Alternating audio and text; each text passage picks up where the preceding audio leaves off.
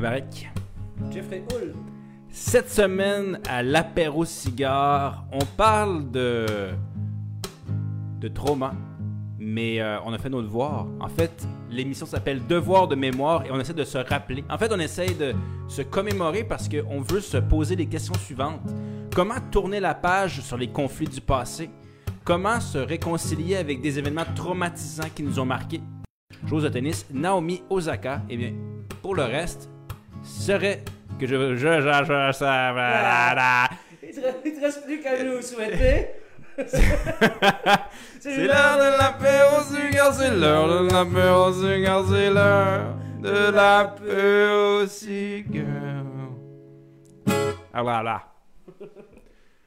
Mais regarde, c'est ça les. T'as assuré tout le long. Ah! Et à la fin, Ah! Mais c'est ça les, euh, les contre-coups du live, hein? Ah On ouais. peut pas corriger, tu sais, j'aurais pu le refaire 30 fois puis que ça soit parfait, mais, Mais non, c'est c'est exactement nous pour ça qu'on fait ça. On le fait ce une fois. C'est une fois. on peut plus toucher. One take. One take, time. one time, one opportunity C'est ça. to see everything you ever want. Voyons, Eminem. Would you capture? Would you let it Dum, slip? dum, dum, dum, dum. If you got one shot. Ouais. C'est Yourself, c'est bien ça. absolument. Très bien, euh, j'allais dire structuré. De Ray non. Charles, hein? Euh, ah ouais? Je rigole. Ah, je pensais que c'était un remake que Non. Eminem avait fait de Ray Pas Charles. du tout, pas du tout.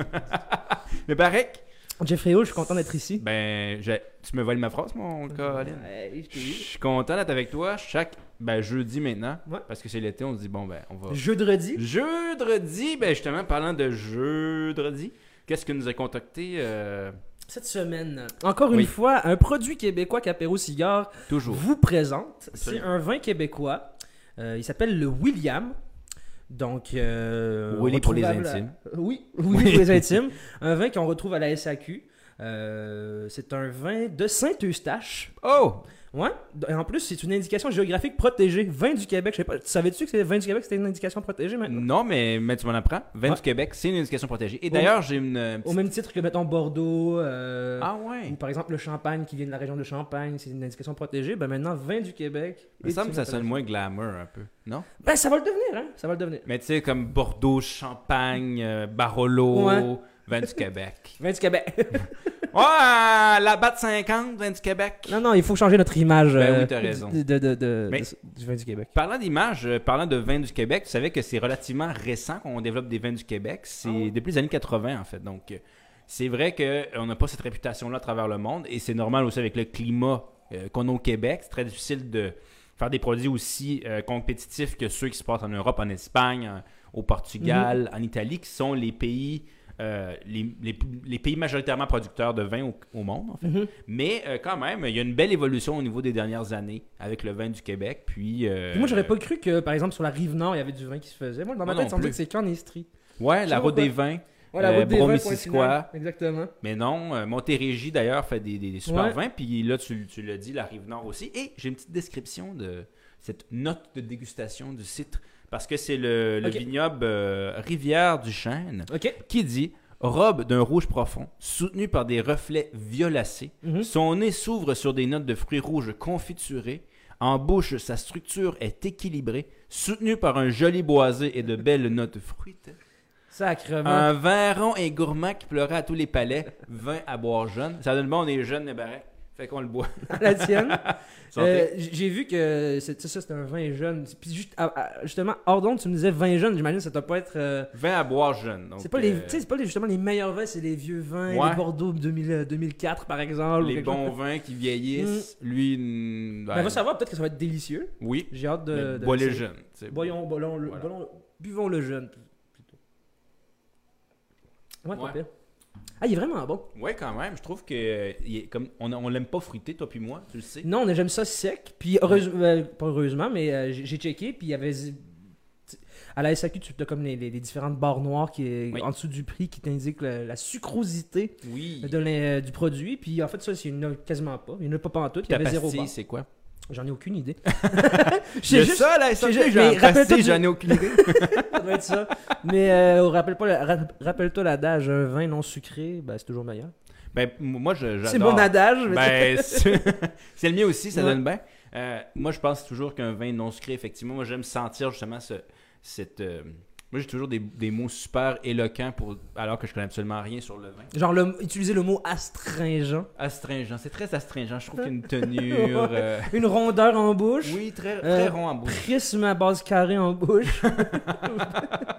Whatever. Mais bon, vin à boire jeune, mais regarde, bon, ça, ça nous garde jeunes aussi, donc je Exact. une dernière gorgée. Exact.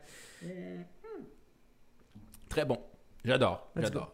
Ben, avant Ben, shout out de- à eux. On, va... Oui, shout On- out on- à, à Willy. on fait toujours un shout out à chaque, à chaque produit qu'on Shout out qu'on à fait Willy. découvrir. D'ailleurs, je sais pas si Hélène nous écoute, mais j'attends toujours son produit d'ailleurs. C'est quoi déjà son produit? Euh, je, je pourrais pas le dire, sinon on ferait de la pub. Ah, c'est vrai. Mais ça nous écoute. Envoie-nous ton produit. Ça nous écoute. Envoie-nous ton produit. Si vous avez d'autres, euh, si vous êtes un producteur de- d'alcool, Mm. euh, de tout ça, Ou de produits québécois tout ou ça. de produits québécois, tout ça. pourquoi pas un jour on n'a pas un fromage, man? Ah, Ça va puer ben raide, là. Dans le on est juste deux anyway. Ouais. On ouvrira la fenêtre. Ouais, c'est ça qu'on fera. Ouais, oui. Fait que si jamais vous êtes un producteur québécois, autant de, de produits alimentaires que de produits alcoolisés, puis vous voulez nous envoyer pour qu'on qu'on l'essaye, regarde, on... Parce que tu sais, on a une Tester, énorme vérifier. tribune. Oui, On peut faire de la bonne pub. au moins trois personnes, je pense. Deux familles, Ben deux plus que familles. ça. Ben plus que ça. oui. Ben plus que Donc, envoyez-le nous. De toute façon, ça ne vous coûte pas bien cher pour une publicité bien gardée. Puis, Ouais. euh, nous, on, on le teste, puis on vous donne notre avis. Exact. Parlant de donner notre avis, euh, avant qu'on passe à notre sujet, euh, le gros du sujet cette semaine, on va parler de trauma parce que, bon, on peut pas le choix de passer à côté. Les 215 Les enfants. 215 enfants qui ont été trouvés à Kamloops, morbide, absolument euh, Ah, c'est- terrible. traumatisant. Les restes de 215 enfants, euh, est-ce qu'ils ont, ils ont trouvé en dessous d'une D'un euh, pensionnat. d'un ancien pensionnat? Ouais, autochtone. Ben, Mhm. que l'Église catholique gérait. Bref, on n'en parlera pas tout ça. Oh, t'as failli me starter. J'avais- des questions, mais j'avais des, euh, des, pistes de réflexion. Mais à- en même temps aussi, il faut savoir qu'aux États-Unis, c'est aussi le centième anniversaire de, de l'événement tragique qui s'est passé à Tulsa, en Oklahoma, Ouais, ouais. dans ce qu'on appelait le fameux Black Wall Street, qui Ouais. était euh, un quartier très effervescent noir qui a été incendié et mis à complètement ravagé en fait par des personnes euh, d'origine, on pourrait dire caucasienne. Euh, et La alt-right de l'époque. là. voilà, donc euh, ces deux événements-là, sur la même semaine, on s'est dit, parlons d'événements qui nous ont traumatisés, puis Mm. de comment, en fait, on, on doit évoluer, comment on doit amorcer un processus de réconciliation avec les peuples autochtones, mais Mm. aussi comment on peut utiliser ces événements du passé pour avancer, pour, euh, pour se commémorer, tu l'as dit, pour, pour devoir de mémoire, d'où le nom de notre site cette semaine. Donc, D'ailleurs, comment se rappeler, en fait. J'ai une définition de ce qu'est un devoir de mémoire. Vas-y donc. Je l'avais. Euh, Donne-moi un petit instant, je l'avais juste ici. Oui. Le devoir de mémoire est une expression qui désigne et postule l'obligation morale de se souvenir d'un événement historique, tragique et de ses victimes, afin de faire en sorte qu'un événement de ce type ne se reproduise pas. Euh, donc, il y, a, il y a un aspect important dans cette définition, c'est bien le- le- le- le- le- l'aspect qu'on apprend de nos erreurs à la fin de la, de la Ben oui. Donc, euh, Ben, j'espère qu'on le fasse. Mais à- Voilà. là, on va apprendre nos erreurs, on va, on va pas faire l'apéro tout de suite. On va faire Non, non, mais juste pour le titre, je donnais un petit, Ah. un, un petit avant-goût de ce, de ce dont on voudrait. euh, Ben, fais ton devoir, essaie de t'en rappeler pour tantôt. ouais, c'est ça. Qu'est-ce qui t'a marqué cette semaine, rapidement comme ça, en deux phrases? Rapidement, deux phrases. Il y a un ministre, Oui. Fitzgibbon. Fitzgibbon. Euh, il y a une grosse tournée de ce- qui, qui l'entoure. Ah ouais. Euh, à savoir qu'il y a un commissaire à l'éthique, si je comprends bien, qui a émis des. qui a émis des recommandations au gouvernement Legault, à savoir que euh, avoir un ministre des Finances, c'est bien ça, Tout à fait. Euh, de l'économie. De l'économie plutôt. Avoir un ministre de l'économie qui est aussi euh, qui, qui est aussi proche de- du monde des finances en fait parce qu'il de ce que j'ai compris de ce que tu m'as expliqué entre autres c'est qu'il gère des, des portefeuilles de, de Ils ont des actions. des, des- ils ont Ouais. des actions puis ils, ont- ils gèrent des actifs en ils ont des gros portefeuilles en gros et euh, de ce que j'ai compris il y avait des conflits d'intérêts Ben, C'est-à-dire que c'est ça. La commissaire à l'éthique, c'est un peu le chien de garde. Mm. Parce que, bon, tu, l- tu l'as dit, dans certains pays, euh, il n'y a pas ce chien de garde-là et il y a danger, finalement, de- d'avoir des, euh, des tractations politiques Mm. où, bon, le politique et l'économique deviennent euh, un peu reliés et où Mm. il y a des dangers, effectivement, de corruption. Au Québec, on a justement, et au Canada, cette commissaire à l'éthique qui euh, prévient, en fait, le fait que le politique et l'économique soient reliés, devi- ils restent indépendants. Puis la commissaire à l'éthique a dit à M. Fitzgibbon qu'il lui a des actions dans certaines entreprises qui touchent des fonds de l'État. Est-ce que ça veut dire qu'il y a eu un conflit d'intérêts pour vrai? Non. Il y a eu une apparence de conflit. C'est-à-dire que ce qu'elle dit, c'est pour exercer une fonction de ministre, tu dois te départir de tes avoirs Mhm. pour, en fait, s'assurer qu'il n'y ait aucun conflit d'intérêt. Ça ne veut pas dire qu'il y a eu de la corruption. Tout C'est un peu comme avec PKP tout ça- toute la- la- l'affaire Vidéotron. à fait. Il voulait se présenter euh, co- comme. euh, il était chef du, pro- du, du Parti québécois. Il était chef du Parti québécois, mais il n'a pas été dans le conseil exécutif, c'est-à-dire le conseil des ministres. Si tu es député, en fait, tu peux euh, garder tes avoirs, mais les placer en fiducie. C'est-à-dire que tu n'as plus aucun contrôle dessus. C'est ce qu'ils ont, c'est ce ont demandé de faire à Fitzgibbon. Voilà. Ils ont demandé, en fait, lui, il est ministre de l'économie. Donc, lui doit se départir de ses avoirs. Ne peut Mm. pas les mettre en fiducie. Si tu es seulement député, tu as le droit de garder tes actifs. Seulement, tu, effectivement, tu n'as plus aucun contrôle décisionnel, Mhm. euh, à, à tout le moins le temps que tu es euh, comme député. C'était le cas de PKP également, qui lui avait mis ses avoirs en fiducie. Mais il y avait quand même eu un certain scandale, on pourrait dire, Ouais, ouais. une certain- un certain remous à ce Est-ce qu'il va utiliser ce- ce- son, son poste? Ben, il faisait de la communication. Je veux Ouais. dire, euh, Vidéo, Vidéotron et euh, tout l'Empire québécois, c'est des médias. Ça, c'est Mm. encore plus, je pense, on pourrait dire touchy en anglais Ouais, parce que euh, ben, c'est Il y a encore plus de risques de. passe par Exactement. exactement. Mais lui, bon, c'est pas le cas de, de M. Fitzgibbon, mais effectivement, finalement, a démissionné. euh, donc, préférait démissionner. Est-ce qu'on sait qui, qui, qui va le remplacer? Qui est-ce Ben- qui va le remplacer? Euh, Monsieur euh, Legault, euh, probablement, voudrait nommer Éric Girard, qui est déjà ministre des Finances, pour occuper les deux postes. Euh, ça sera, Ok. c'est pas encore nommé, donc c'est des, des rumeurs qui, circulent, mais ça pourrait être effectivement, ce serait pas une surprise en fait de voir Éric Girard occuper le poste de ministre des Finances et de ministre de l'économie. Ok. Mais de ce que j'ai compris, il, il- le, le- le premier ministre n'était pas, il était pas chaud à l'idée non plus que Fitzgibbon s'en aille.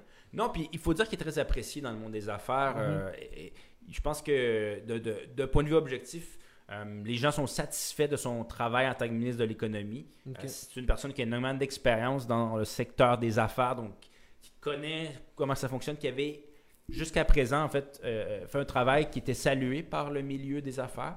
Mais, mais bon, monsieur Legault reconnu aussi que ben, tout gouvernement doit se commettre à respecter les règles et lois en place. Euh, y a personne qui est au-dessus de la loi, comme on dit. Exact. Donc, euh, reconnaît que, bon, si M. Fitzgibbon ne, ne- ne veut pas ou ne peut pas se départir de ses avoirs, doit démissionner. Mais, comme tu l'as dit, euh, reconnaît aussi le travail louable que fait M. Fitzgibbon. Mais c'est normal, c'est normal. Ouais. Qu'est-ce qui nous différencierait alors de, de la Russie ou de la Chine où le, où le Parti communiste chinois est, est actionnaire de pas mal tout, j'imagine, là-bas? Ou, Par exemple, en Birmanie, euh, je, dis- je parlais à travers mon chapeau, je n'étais pas trop Ouais. sûr pour la Chine. Mais je me souviens qu'en en, en Birmanie, quand on avait parlé de, la révolution qui se passait là-bas il y a quelques semaines, euh, dans mes recherches, j'avais trouvé que l'armée qui, qui faisait son coup d'État, qui, qui l'auteur du coup d'État actuel, qui d'ailleurs, je sais pas comment ça a fini cette histoire-là. Ce serait intéressant de Ouais. d'y revenir un jour, mais bref, l'armée qui, qui était auteur du coup d'État était aussi ac- actionnaire majoritaire de la plupart des, des, des, des, des, euh, des industries les plus payantes de la, de la Birmanie. Et c'est grâce à ça qu'ils pouvaient se financer aussi un coup d'État, par exemple. Mais là, on parle, là, là, j'extrapole. Fitzgibbon ne veut pas faire un coup d'État ou whatever, mais il, il- il faut qu'il y ait quelque chose qui nous différencie de tout ça. Voilà. euh, d'un pays qui s'en fout totalement. Par exemple, en Algérie, où est-ce que la plupart des, des, des castes dirigeantes de, de l'armée algérienne sont actionnaires complètement. Ils, ils veulent, ils prennent toute la. Ils s'approprient beaucoup de, de, de l'argent récolté de, de la vente du pétrole, entre autres. Puis c'est ce qui fait en sorte qu'un pays est malade aussi. Donc c'est bien d'éviter ce genre de conflit d'intérêts. Donc moi, je suis tout à fait pour ce genre de, de move politique-là. C'est un, c'est un chien de garde, tu le, tu le dis, c'est, Mm. c'est- son travail, c'est d'éviter finalement qu'il y ait une escalade, puis que finalement, Mm. on- de plus en plus, il y ait des conflits d'intérêts qui, qui apparaissent. Donc, c'est, ça ne veut pas dire qu'il y en a eu. Moi, ça se peut très bien qu'il n'y en, ait pas du- qu'il y en ait pas eu du tout, Mhm. puis que le travail qui était transparent, qui a été Mhm. fait quand même. Sauf que on met des règles en place pour éviter les abus, puis je pense que, effectivement, tu as raison de le dire que c'était nécessaire. Yes. Est-ce que tu as un autre sujet? Est-ce que j'avais un autre sujet? Toi, t'en avais-tu un? C'était mon sujet. C'était ton sujet? Tu appelé mon sujet. J'ai pris ton sujet? Moi, j'avais pas trop de sujets euh, en rafale direct Mais comme ça. Il y a quand même un, un sujet intéressant. Euh, On parlait d'Israël euh, il y a deux semaines Oui. euh, avec euh, notre épisode Il n'y a pas de fumée sans feu. Oui. Et on disait qu'il y avait euh, un certain marasme politique en Israël et en Palestine. Euh, et en fait, c'est intéressant de voir cette semaine que le, gouverne- le gouvernement israélien, en fait, ben, l'opposition israélienne a réussi à former un gouvernement De coalition. de coalition. Est-ce que ça va être approuvé par le Parlement par la suite? Ça reste à voir. Ça veut dire que Netanyahou va être tassé. Si le Parlement approuve ce nouveau gouvernement-là, oui. Est-ce qu'il est plus de gauche ou il est aussi autoritaire de droite et, euh, C'est intéressant. C'est intéressant. La et chose, la, rigide? la chose la plus intéressante avec ce gouvernement-là, c'est que le, le, en fait, le parti le plus populeux, le plus nombreux dans ce- cette coalition-là, c'est un parti de centre avec euh, le, le personnage politique qui est Yair Lipid. Ok. Je sais pas si je le prononce correctement. Lipide. Euh, Lapide ou Lipide Lapide, Yair Lapide Bref, c'est lui. C'est Ouais. lui. je sais pas si je le prononce correctement. Mais bon, euh, c'est cette personne-là. Et cette personne-là s'est associée avec Naftali Bennett, qui est un parti, le parti Yamina, qui est un parti d'extrême droite, ok. Donc encore pire que Netanyahou sur certains plans. qui lui, de, lui assume la colonisation sans Total, aucune total, ouais. gêne, euh, il, il- il est ultra radi- ben, relativement très radical. Mhm. Et d'un autre côté, s'est associé avec le parti RAM, qui est le parti des Arabes palestiniens que euh, Mansour Abbas euh, a un peu soulevé aux dernières élections. Mahmoud, Mahmoud Abbas. Mansour. Mansour Abbas. Mansour euh, Abbas. Attends, non, ouais, Mahmoud Abbas, c'est autre chose. Ouais, c'est c'est Oui, oui, c'est le non. Fatah, ça, ouais. Mansour Abbas, c'est le, c'était le, le représentant du parti, le parti RAM, qui est un parti de d'Arabes israéliens. Ok, ok. Et euh, en même temps, c'est associé des partis de gauche également. Donc cette coalition-là, en fait, la seule chose qui tient ensemble, c'est tout le monde contre Netanyahou. Mhm.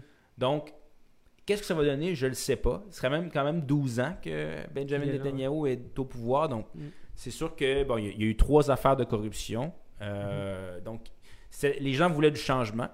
C'était clair. Surtout dans la foulée de cette crise-là aussi. Tout à fait.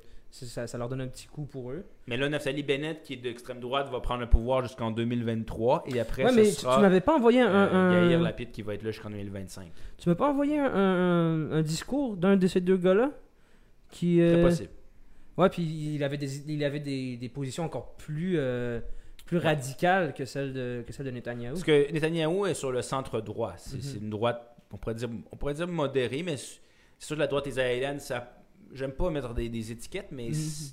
il y avait des idées qui étaient relativement arrêtées, mais qui étaient pas aussi radicales que Naftali Bennett, justement.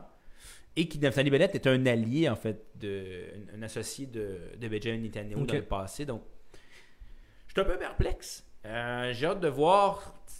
C'est vraiment la, la presse qui a dit, c'est que ce gouvernement-là, en fait, ne- la seule chose qui lui- ils sont, sont en désaccord sur tout, littéralement, Mhm. sauf on veut mettre Netanyahu dehors. Donc, qu'est-ce que ça va donner comme gouvernement? Je sais pas, mais ça fait quand même quatre élections en deux ans euh, qui se passent en Israël. Et Donc, là c'est officialisé ou? si le Parlement accepte, si le- la Et- Knesset euh, et ça, et ça, en ça sera, majorité. ça sera bientôt j'imagine. Ce sera bientôt. Là, j'ai pas eu les dates, mais euh, je qu'ils ont quelques jours là, pour voir est-ce qu'on est qu'on accepte cette coalition-là. Et là, Ok. Netanyahou qui tracte pour dire ça n'a pas de bon sens. Si vous êtes de droite, vous, vous devez voter contre ce gouvernement-là parce que c'est un gouvernement de gauche. Bref, donc Netanyahou essaie de se défendre et de conserver le pouvoir. Mhm. C'est relativement fou, moi, je pense, quand une personne qui est jugée trois fois pour corruption essaie encore de s'accrocher au trône. Mais bon, ouais. ça, c'est un autre débat. euh. Ça me rappelle un peu Sarkozy aussi. Tout à fait. Qui lui a finalement été jugé coupable de, de- de corruption. Il était pas juste euh, écroué hein, pour, euh, pour, pour ça. là. Parce que Non. Netanyahou, il est pas, il est pas encore jugé coupable. Il, est- Non. il est juste. euh, Mais il a, il a- il a mis beaucoup de bâtons dans les roues, justement, avec son rôle qui était, il était un petit peu immunisé. Et là, en perdant son rôle de, de premier ministre, il va tomber simple député et là, pourrait peut-être face à faire, faire face à la justice davantage. ok, ouais, ouais. Il sera moins euh, gracié. En fait, il n'y aura pas la grâce euh, du, du président. Ou, ouais. Voilà. Donc, il aura Ok. plus cette, cette aura d'immunité et un peu au-dessus de tout. Donc, ce serait. En parlant de- d'aura d'immunité, du- dessus de tout, c'est Donald Trump qui, euh, qui est sorti dernièrement. euh, qui il, il- il est sorti, il a dit euh, d'ici 2022, ça sera, ça- je vais redevenir président. Comment il va faire? Il, il dit, il promet des affaires tellement imbéciles, c'est n'importe quoi. Non, non, mais de Donnie, Donnie, un grand ami de Netanyahou d'ailleurs. je suis surpris. T'as remarqué comment de- sur- est-ce que toi sur tes réseaux euh, pendant pendant les trois de- mettons, il y a trois il y a quatre à trois semaines c'était vraiment fort les posts euh, sur Israël Palestine et tu vois que ça s'estampille presque j'en vois presque plus en fait moi. Tout à fait.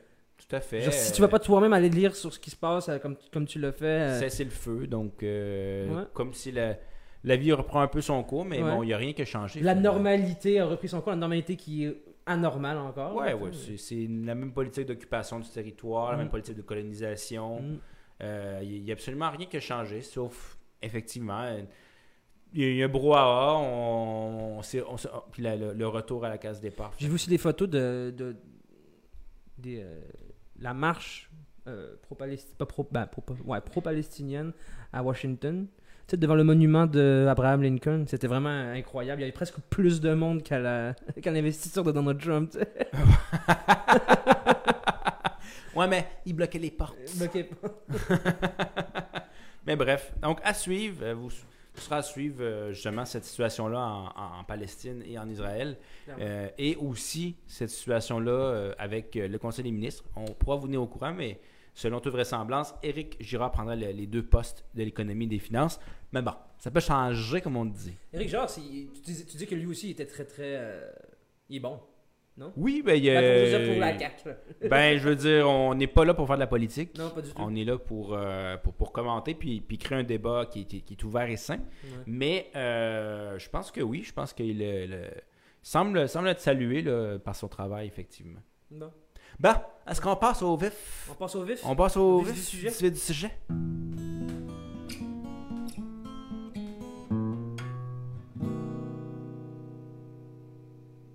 Passe au vif. Samy, Jeffrey. Mebarek, MSR. Jeffrey Hull. On GH. passe au vif. GH. GH. ça sonne moins bien, hein? Ouais. On passe au vif. Ouais. On passe au vif cette semaine, ça s'appelle devoir de mémoire. Tu l'as défini tantôt. Qu'est-ce qu'un devoir de mémoire, en Ouais. fait? C'est de. Finalement, on pourrait résumer ça par se rappeler pour ne plus faire cette erreur-là monumentale et tragique à l'avenir. Exactement. Si on pourrait dire ça en, en d'autres mots. Exactement. Apprendre de nos erreurs. Se rappeler pour app- apprendre de nos erreurs. Ben, il faut, parce que là, on disait, là où il y a de l'homme, Il y a de il y a de l'hommerie. l'hommerie, où l'homme est un loup pour l'homme, mais c'est pas gentil pour le loup. Loup. Exactement. Euh, on a trouvé cette semaine, ben, en fait, avec la technologie euh, satellite, les restes de 215 enfants. Pour vrai, moi, ça m'a. euh, Terrible. ça, C'est terrible. tu sais, on parlait d'altérité, là. Ouais. C'est. ça- C'est un point. Je veux dire, c'est une claque au visage. c'est Ça fait mal d'apprendre ça. Puis, c'est- ce qu'on se dit, c'est que c'est juste la pointe de l'iceberg. C'est ça qui est la- le Mm. plus dur à entendre. C'est que. c'est- C'est oui, c'est 215 enfants, mais c'est peut-être même. On sait même peut-être même pas, en fait, combien. Ben, pour- pour les gens qui, qui, qui sont pas trop au courant, euh, parce qu'on est comme écouté World Wild, en Algérie, en France, en Italie. Pour les gens qui ne sont pas au courant, qu'est-ce que qu'est-ce qu'étaient les pensionnats, Ouais. euh, de- les pensionnats des prêtres euh, catholiques et, et protestants, whatever, à travers le Canada? Et c'est quelle était leur connivence avec le gouvernement aussi? C'était quoi leur but et qu'est-ce qu'ils ont fait? Ah, Explique-nous un peu. des grosses questions. Fais-nous un petit topo. Des euh, grosses questions. Mais en- je tiens à donner une parenthèse avant qu'on parle de ça, qu'on est, euh, on, on a atteint notre meilleur classement il y a quelques semaines, 39 au Canada dans le domaine entertainment. sur Spotify Canada, Ça, sur Apple Pro- sur. Apple Podcast. Ok. Ouais, dans la catégorie 39e. entertainment. En français quand même, faut se le dire, Ouais. euh, alors que notre auditoire est, est juste est un quart environ de la population canadienne. Donc quand même, quand même, c'est Wow. une petite tape sur l'épaule. C'est pas comment dire, apéro cigare. Euh, Yeah. euh, T'es en train de percer ou quoi? Je sais pas. Je sais pas. On a du plaisir. C'est ça la, la- qui compte. Puis on, on espère que les gens qui nous écoutent ont du plaisir. Puis aussi apprennent des choses. Je reviens à mes moutons.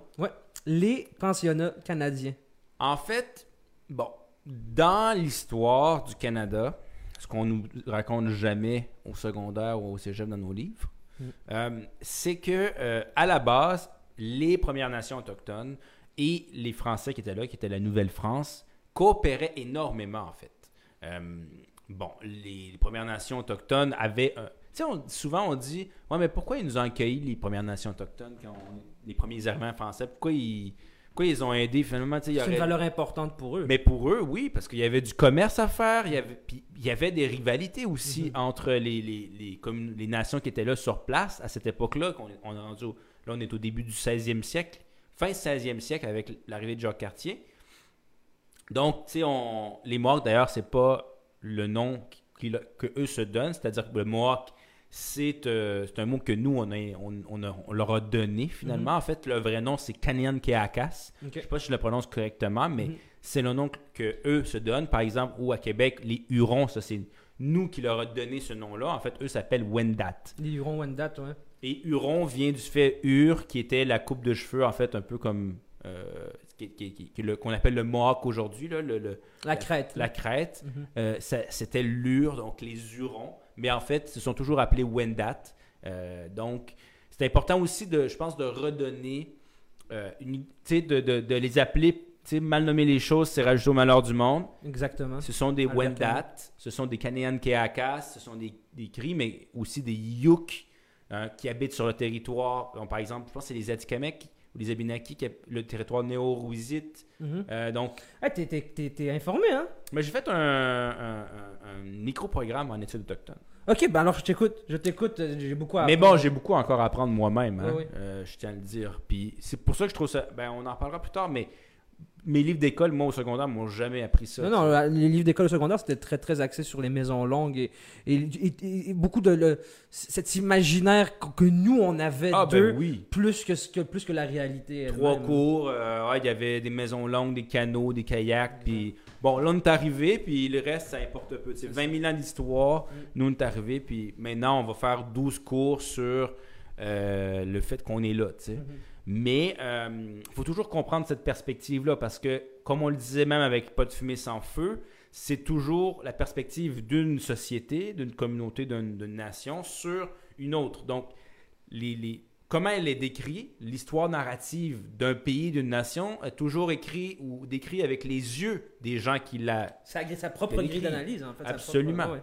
Donc, c'est important de le rappeler ça, parce que comment nous, souvent, on va percevoir les Premières Nations, c'est à travers nos propres yeux. Mhm. Ce qui n'est pas souvent l'exacte réalité, parce que si on regarde ça avec d'autres paires de yeux, ben là, la réalité est plus nuancée. Mhm. Donc, ça, c'est important de le mentionner. Mais les Premières Nations ont coopéré énormément, et euh, d'ailleurs, certaines nations coopéraient avec les francophones, les, An- les, les Français, d'autres nations, notamment les nations autour de la Nouvelle-Angleterre, coopéraient avec les Anglais. Donc, il y avait, il y avait une...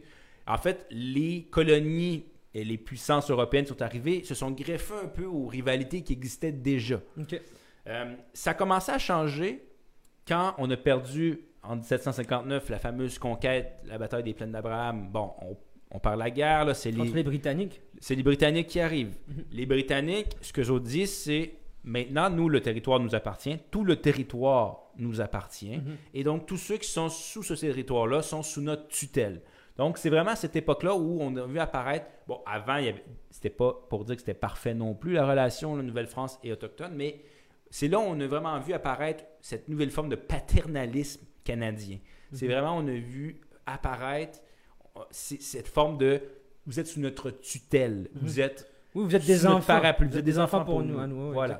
Et d'ailleurs, pendant très longtemps, ils ne pouvaient même pas être propriétaires de je sais pas quoi. peuvent Et pas encore. À ce jour. Euh, non, la loi sur les Indiens de 1876, si je ne m'abuse, n'a pas n'est pas fondamentalement fondamentalement fondamentalement changé. Elle n'a pas été abrogée. euh, Elle a été modifiée, surtout avec la, constitu- la, la nouvelle constitution de 1982, mais elle n'a jamais été abrogée. Puis il y a plusieurs éléments qui sont ben, archaïques dans cette loi-là, notamment le fait que, euh, selon la loi, en fait, euh, ils sont toujours sous la tutelle du Canada et qui sont considérés quasiment comme des enfants. mhm. Et il y a plusieurs éléments avec ça qui sont, euh, qui sont considérés comme des enfants, et on en reviendra plus tard tantôt, mais à partir du moment, de ce moment-là, on les a considérés comme des enfants. Et on les a considérés aussi du fait que, pour nous, c'est important qu'il y, y ait une seule, en fait, que ce soit le Canada, le Une- contrôle du territoire et de la culture. Une unicité au niveau de la culture. Voilà. Tout le monde devait parler anglais. Tout le monde. de- Puis Voilà. euh, même à ce moment-là, les anglophones, ils. ils- C'est pas pour voler la, la- la- la vedette à- Non. de l'émission aux Amérindiens, mais même les, même les francophones étaient mal vus de- de- des anglophones parce qu'il fallait toute cette unicité du Canada britannique. Oui. Donc, euh, oui, je, je te, je te renvoie la balle. Non, c'est- non, tout à fait. Tout à fait. Puis Donc, pas juste les Britanniques, hein, c'était tous les, toutes les, les puissances qui voulaient créer des colonies à l'époque. On voulait pas de rébellion, on voulait une, on voulait une de la culture. Donc, ils ont commencé à faire un certain nettoyage culturel, en fait. C'est ce que je comprends bien, qui, qui mène au, euh, Voilà. au Donc, fameux. euh, le principe d'assimilation. C'est-à-dire qu'on se disait, euh, tuer les- C'est ce que. Bon, plus tard, on a parlé de tuer L'Indien. dans l'enfant. Mhm. Donc, on n'était pas capable de reconnaître, de un, que c'était une nation qui était, qui était différente du Canada, donc qui n'est pas canadien, mais Canadian ce qui n'était pas Mhm. leur propre nation. On Mhm. voulait avoir le principe de territorialisation et pour les Autochtones de déterritorialisation, c'est-à-dire on voulait avoir le contrôle du territoire, Mhm. on voulait pas reconnaître qu'on avait un partage du territoire. Encore aujourd'hui, c'est comme ça, on, on peut pas reconnaître de partager le territoire. C'est comme c'est nous puis vous, vous, faites partie du Canada. Puis c'est pour, cette raison qu'il y a une certaine forme de statu quo qui est difficile à changer et, et que, ça a de la difficulté à avancer. C'est parce que reconnaître ce partage de territoire, ça, va, changer une donne principalement économique parce que le, Canada compte beaucoup sur son, sous-sol, sur les minéraux qu'il a, a à- à exploiter ici. Donc, c'est pour ça, en fait- c'est pour ça en fait, ça a de la difficulté à, avancer parce que reconnaître ça, ça, ça, ça, ça en- ça engendrerait pour le, j'imagine, pour le, le, le système vraiment des dépenses et des, une reconnaissance qui n'est pas capable de, de, de handle en ce moment. Je comprends pas vraiment encore Mais c'est aussi pourquoi. symbolique parce que euh, si tu dis que finalement tu partages le territoire, tu as un peu l'impression de, de, de perdre ton territoire. C'est-à-dire que Mhm. euh, c'est le principe de reterritorialisation des- pour les peuples autochtones et un sentiment de, pour nous de déterritorialisation. Et au Scrabble, là, est ça, là, c'est. mot contre trip, ce qui est ce, qui- ce que le ce que le- ce que Neta ne veut pas, J'aime pas si tu rentres sur le quadrillé, tu sais. ce qui est en fait totalement le contraire. Par exemple, tu prends Israël, elle, elle est, elle est, elle est vraiment dans la déterritorialisation des Arabes et, dans fait. la territorialisation de, de, de, de, tout cette, de toute cette région-là. Puis en fait, c'est ça, c'est, c'est- ça va à l'encontre des, bases des bases fondamentales d'un État qui est de, de s'installer dans une base où tu as des frontières, ce qui, Voilà. ce qui est à l'intérieur, tu es Un souverain. peuple, une, un territoire, Mhm, euh, Ça, un système, etc. Mais aussi, Con- oui. Euh, quand on parlait, tu sais, même si aujourd'hui on partage le territoire avec les peuples. D'ailleurs, l'une des, des- des recommandations de la commission Vienne, si Euh, je- la, la- la commission, la commission vérité euh, voilà, et euh, réconciliation, c'est ouais. c'est pas de donner un droit de veto, mais de, de- de- d'informer, de, de travailler de main, main à la main, de travailler de pair avec les peuples autochtones dès le début d'un processus de, de- création d'emplois, de projets sur un territoire. Donc, Pour réparer, dire, oui, c'est ça. nous et vous, on partage ce territoire-là. C'est ce qu'on appelle l'ag- l'agentivité ou l'agentéité. C'est le fait que, que pareil, on, on- on fait de la communauté autochtone un agent dans la société. Voilà. Je veux dire, elle est plus, comme tu parlais, tu parlais d'une cette relation d'enfant et de parents, elle n'est plus, ça devient un adulte en fait. On, Voilà. on la rend adulte. C'est un partenaire. L'agentéité. L'agentéité. je vais, je vais le chercher. Continue, continue. Ça, c'est comme moi dans mon intro du début. euh. Ben, essaie de dire euh, panier, papier, piano et déterritorialisation dans la même phrase. C'est pas facile. C'est pas facile. Papier, panier, piano, détérialisation. Oh, oh, non. Ah, non! Ouais, c'est l'agentivité. La gentillité. Le fait de rendre euh, une communauté ou, un- ou- ou- ou une partie prenante comme partie prenante en fait du projet en fait comme tu dis Ouais. Il faut qu'elle soit agente là-dedans il faut qu'elle soit faut, faut que- faut qu'elle mette son mot ait son mot à dire en, en quelque sorte Oui, puis c'est, ça fait partie de la réconcilia- réconciliation. Puis.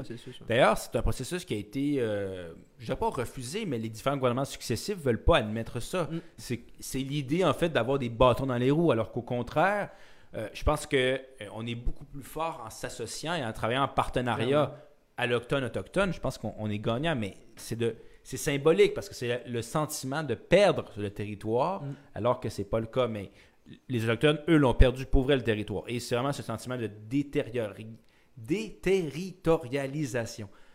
Il faut vraiment que j'arrête de le dire ou je l'enregistre. Je l'enregistre, tu sais, je veux dire. mais c'est c'est- c'est ces concepts là qui Ben, c'est, c'est- c'est eux aujourd'hui, ben, en fait, on dit Ah, mais les Autochtones, souvent on va dire Ouais, mais ils payent pas d'impôts, ils payent pas de taxes. Et, on va avoir certains préjugés par rapport à ça. Mhm. Ouais, mais ils peuvent. Ils, ils peuvent même pas verser des dividendes sur leur terri- le territoire dans lequel ils vivent. sais. Ils sont confinés puis ils n'ont aucun contrôle dessus. Nous, quand on crée une mine, ben, il y a, euh, mettons, à 10 à 16% de dividendes qui reviennent à- à- au gouvernement québécois, puis après, lui, il peut réinvestir dans les services, etc. Comment tu fais pour avoir des dividendes pour tirer profit du territoire dans lequel tu vis si tu n'as aucun contrôle dessus? Mhm.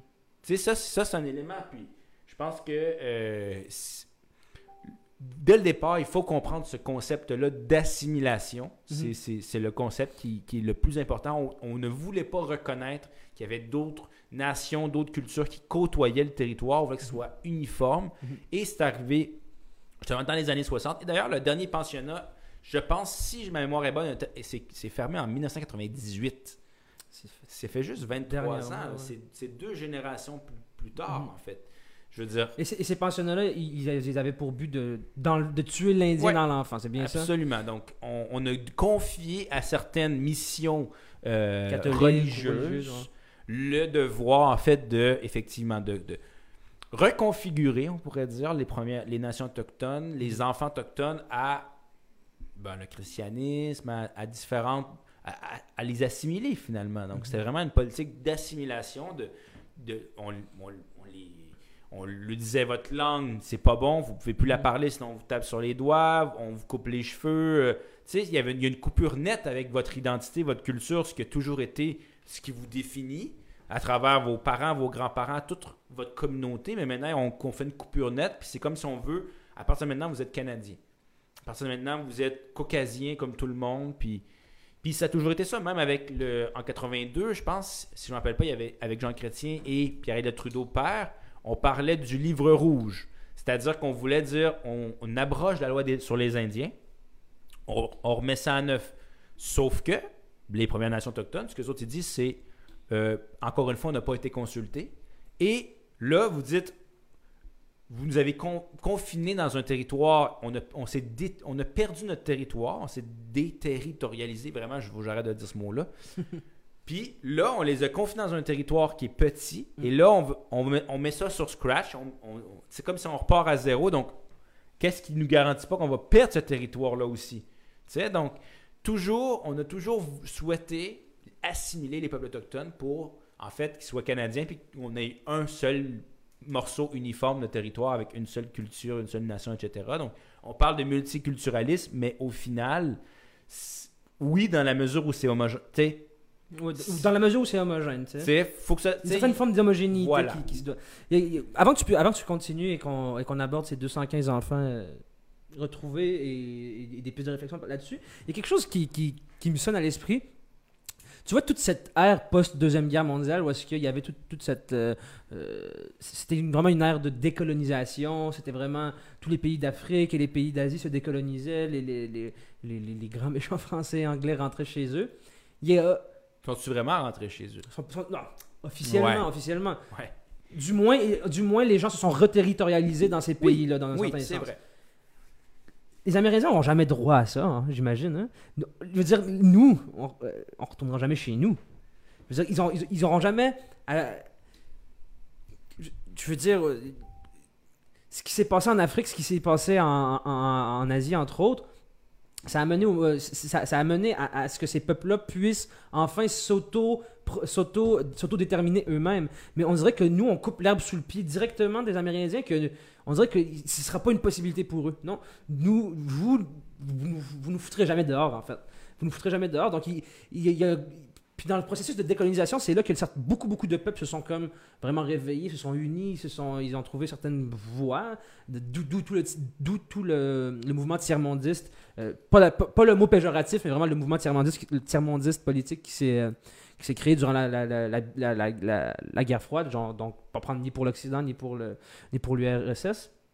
Mais, on- ça me sonne des, des cloches, c'est que, les Amérindiens n'auront sûrement jamais le droit à ça, à ce processus de décolonisation et de réappropriation de leur, et de leur territoire et de leur destin, dans un certain sens. C'est, qu'on les, con- on les confine, on, on les accule d'emblée à devoir travailler avec les allochtones.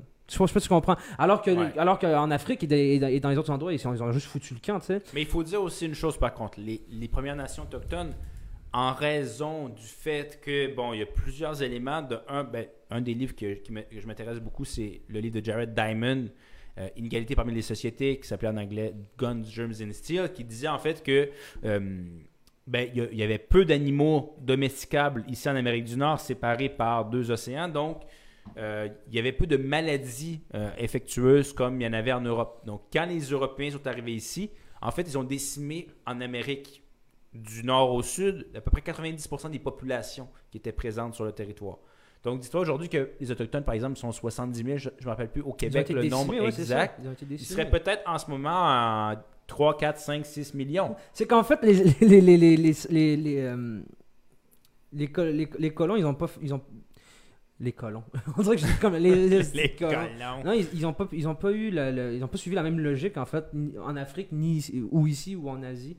Je sais pas, ils sont arrivés ici, ils ont décimé tout le monde, je comprends pas. Ben, parce que, je veux dire, comme je te dis, les contacts ici étaient, c'était séparés d'un océan.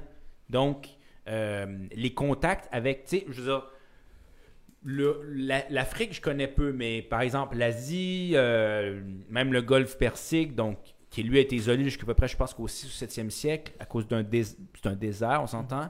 Euh, mais la grande partie du territoire, outre l'Australie et euh, l'Amérique du Nord, a toujours eu, il y a eu des contacts qui ont été faits. Donc, au niveau des maladies, par exemple, ça s'échangeait. Ah, Quand mhm. ils sont arrivés ici, Non, entre autres, ouais. là, donne le. le- je me rappelle plus c'était quoi, la, la variole ou autre euh, virus extrêmement, ben, extrêmement contagieux et qui, qui est très extrêmement viral, qui, qui, qui tue une bonne partie de la population. Les, Autochtones n'avaient pas les anticorps nécessaires, n'ont jamais été confrontés à ce genre de virus-là. Ouais. Parce que, ben, tu sais, il n'y avait pas d'animaux qui étaient nécessairement domesticables ici en Amérique. Mm. Et il y avait aussi des conditions qui étaient beaucoup plus euh, intéressantes en Europe, notamment au niveau agriculture et autres. Donc, Mhm. la vache, quand tu regardes aujourd'hui, la vache, le cochon, le poulet, euh, tout le- l'agneau, le mouton, tous ces animaux-là n'existaient pas en Amérique du Nord. Le cheval non plus n'existait pas. Mhm. Tu sais, je veux dire, euh, essaie, essaie de domestiquer un orignal. Impossible, c'est pour ça qu'ils sont toujours pas domestiqués. Ben, c'est pas facile, tu sais. Ah ouais. Fait que, ce qui fait en sorte que la majeure partie, on l'a vu avec la COVID, avec les marchés, euh, les, les- les marchés d'animaux en, en Asie, Mhm. la majorité des, des virus qui se propagent, c'est de l'animal vers l'humain. L'animal vers des animaux Vers de l'animal l'humain. Ça m'a que- Ah, Ouais, non, la majorité, c'est ça, ok. Et, et c'est c'est le cas, on l'a vu avec justement la COVID-19. Donc, ça se développe chez l'animal et le contact qui était proche avec l'humain fait en sorte qu'il y a, il y a une Uh-huh. trans- transmission et là, on- ça, ça devient viral. Mais en Amérique du Nord, il n'y avait pas de domestication des animaux. Pas en- dans le territoire Québec, Canada, Amérique du Nord actuel. Très peu, en fait. Donc, c'est ce qui fait en sorte qu'il n'était pas prêt. Et donc, ça a décimé 90% de la population. Ce qui fait en sorte que, tu sais, en, en Afrique, notamment en Algérie, il y avait une population berbère. Mm. Il y avait des millions et des millions de personnes présentes sur le territoire. Donc, il y a aussi ça, cet élément-là. Tu sais, on parle toujours que quand les Autochtones, cette, cette vision-là, que les Européens sont arrivés, puis il y avait, euh, il y avait personne sur le territoire. Tu sais, on l'a conquis. On a, les navigateurs. C'était vierge. C'était un, il disait un continent vierge. Un sais. continent vierge, tu sais, les, les navigateurs, les héros de l'histoire qui, ont, qui, qui ont bâti notre pays. Ben oui et non, il y avait des gens là, sur ce Mhm. territoire-là. Il y avait à Washington, ce qui est aujourd'hui la ville de Washington, ça s'appelait pas ça à l'époque, mais il y avait un marché d'échange entre les différentes nations autochtones d'Amérique du Nord qui était équivalente en termes de, de volume de marchandises échangées avec ce qui s'échangeait en Europe dans ce temps-là. Ah ouais, hein? Oui, oui, il y avait, il y avait des millions et des dizaines et des centaines de Donc les millions populations du sud et les populations du nord se rejoignaient là pour Ouais. euh, commercer. C'était comme un, comme un échange, c'était comme un... Plaque tournante, ouais. Une plaque tournante, voilà. Mhm. Puis il y avait des, des millions d'échanges. Bon, c'est sûr qu'il n'y avait pas de monnaie à cette époque-là parce que, bon, je veux Mais il dire, fonctionnait autrement. C'était Ben c'est- oui. c'est totalement, c'est totalement euh, un concept occidental cette affaire de monnaie. ben, qu'est-ce que tu fais, toi, si t'es un chasseur ou t'es un, une communauté qui est nomade, euh, tu t'es- t'es traîné tes, tes scènes, là, je veux Mhm. dire, euh, tannant dans ton... Fun fact, il y a une, euh, une tribu, j'allais dire une tribu, mais euh, des, euh, des, des, des indigènes d'Amérique du Sud sur l'île, pas sur l'île de Pâques, mais bon, une, de ces îles-là dans ce coin-là, que c'était une des premières formes de monnaie au monde, c'est que c'était des gros beignets, mais des gros beignets de roches, c'était des grosses roches taillées en beignets dans un champ de roches. Puis toi, tu, comme les bitcoins, tu ownais un des beignets. tu comprends? Ah ouais? Ouais. Des gros beignets de roches. ouais. Ça s'appelait-tu pas de la crypto-monnaie dans Non, ce non, c'était les, les, les donut bites. Des Dogecoins, c'est ça, les donut coins, ouais, c'est ça. des Bang Coins. C'est ça. Voilà. Mais euh, continue sur euh, la, euh, Je, je La pense juste au Bang Coin. la plaque. Tim Hortons. je vais faire- je vais te prendre un Bang Coin, s'il te plaît. Avec Que- un café. Que ouais, en Afrique, avec un café. Tu dis ça Un tellement café. sérieusement. Que, que oui, en Afrique. Tim Hortons? Donc oui, il y a tous ces mouvements humains entre l'Europe et l'Afrique, l'Afrique et le, et le continent eurasiatique, entre autres. Ça, avait, ça, ça, ça, ça a donné une donne différente, en fait, pour, euh, pour le- le- la colonisation de ces endroits-là. Oui. Euh, une, une autre, euh, une autre réflexion que j'ai eue, en ce moment en France, ils, sont, ils sont vraiment. Il y a une grosse frange bon, de, de la droite, pas de l'extrême droite, hein, de la droite et de- du centre droite, qui milite pour cette réassimilation des, euh, des Français qui viennent, des immigrants qui viennent s'é- s'établir en France. C'est-à-dire que y a- y y a- beaucoup militent pour, mi- beaucoup disent qu'il y a cette perte de- du sentiment français, beaucoup, Oui. be- beaucoup commencent à ne plus aimer la France, à ne, plus, à ne pas se sentir français, euh, à part sur les papiers, tu sais. Donc, il y en a beaucoup qui militent pour une réassimilation euh, de, de- de- des immigrants qui y vont. Donc, je veux dire, c'est intéressant à voir en tant qu'observateur international que d'un côté de l'Atlantique, on est en train de militer pour la réassimilation des gens et ici, on est en train de s'excuser pour avoir assimilé, assimilé les gens. Mais c'est très dans l'air du temps, je trouve. C'est Ouais. très dans l'air du temps parce que, de un, de plus en plus, la mondialisation, comme on en a déjà parlé, bon, les transports. Avant, là, tu ne fais pas te rendre en, en Australie en moins de deux jours. Là. Les communications, Mhm. je veux dire, on a vu les images de la Palestine ici le jour même. Mhm. Je veux dire, le temps que ça aurait pris en 1920 ou en 1850 pour avoir l'information de ce qui se passe, même chez ton voisin à 100 km, La- L'affaire Joyce ça et Chacuan. L'affaire Joyce et Chacuan, je l'ai vécu en live. Moi, J'ai- Ben j'ai- oui. Presque en live. Deux minutes après que ce soit arrivé, je, je l'ai j'étais sur Facebook en train de Ça voir a un impact aujourd'hui. Puis la culture aussi, ça a un impact parce qu'aujourd'hui, tu peux écouter des vidéos. Moi, je, regarde, on, Casa des Papel.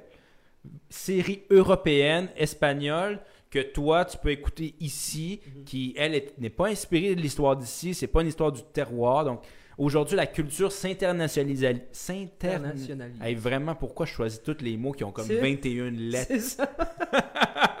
Donc, anticonstitutionnellement. Ah! devient international. Ouais. Puis aussi, tu l'as dit, les, les mouvements migratoires, ce qui n'est pas une nouveauté non plus. Il y a toujours des mouvements migratoires, mais là, il y a, des, ces nouveaux mouvements de migration-là. Mhm. Et euh, il y a des inégalités qui, qui, qui qui s'accroissent aussi. Tu sais, les villes aujourd'hui sont de plus en plus concentrées, il y a de plus en plus de richesses. Les nouveaux euh, secteurs de développement économique, on pense aux industries créatives, technologies, euh, IA, donc intelligence artificielle, toutes ces technologies-là vont dans les villes. Bon, donc les campagnes. Donc, de plus en plus, il y a un clash entre les campagnes et les villes. Mhm. Tu sais, avant, entre Montréal, les années 1850, puis la campagne à 150 km, l'écart était pas si grand. Tu sais, Ouais. c'était... Il y La avait une- disparité était moins énorme, pas mal. Ben oui, tu sais, on avait nos récoltes, puis la plaque de tournante du commerce à Montréal. Maintenant, c'est pas juste une plaque tournante, c'est Mhm. une- c'est vraiment, il y a une... c'est vraiment une fragmentation du territoire, puis tu as raison, on l'a montré de l'extrême droite. Puis nous, on s'excuse de notre côté. On... Mm. Puis effectivement, là, ben je sais pas si. Tu sais, en France, ben, il- la- le mouvement de la droite en Europe, il- lui veut justement une- un retour sûr. identitaire. Bien sûr, Marine Le Pen se représente aux Voilà. prochaines élections. Mais la euh, gauche, lui, au contraire, vise une un intermondialisme, un, un monde beaucoup plus où les valeurs universelles sont partagées. Exactement. Tandis que la droite se dit non, au contraire, on doit retourner identitaire, plus individuel, plus à nous, Être plus. souverain de notre territoire, sortir de l'UE et ce truc-là. Voilà. Moi, je trouvais juste ça intéressant que d'un côté de l'Atlantique, on militait pour ce. On, on milite pour des choses un peu différentes en ce moment, mais qu'au final, ça se rejoint pas mal. Mais euh, en tout cas, certains te diraient que. euh, non, non, je- non, j'embarquerai pas là-dedans. J'a- J'allais parler de. J'allais parler de wokisme, mais on va continuer sur, le, le- sur les, sur les, le- les, euh, les nous rappeler ce que M. Breton nous a dit, notre ami Samuel Breton, qu'on on shout out. Sam Bratton.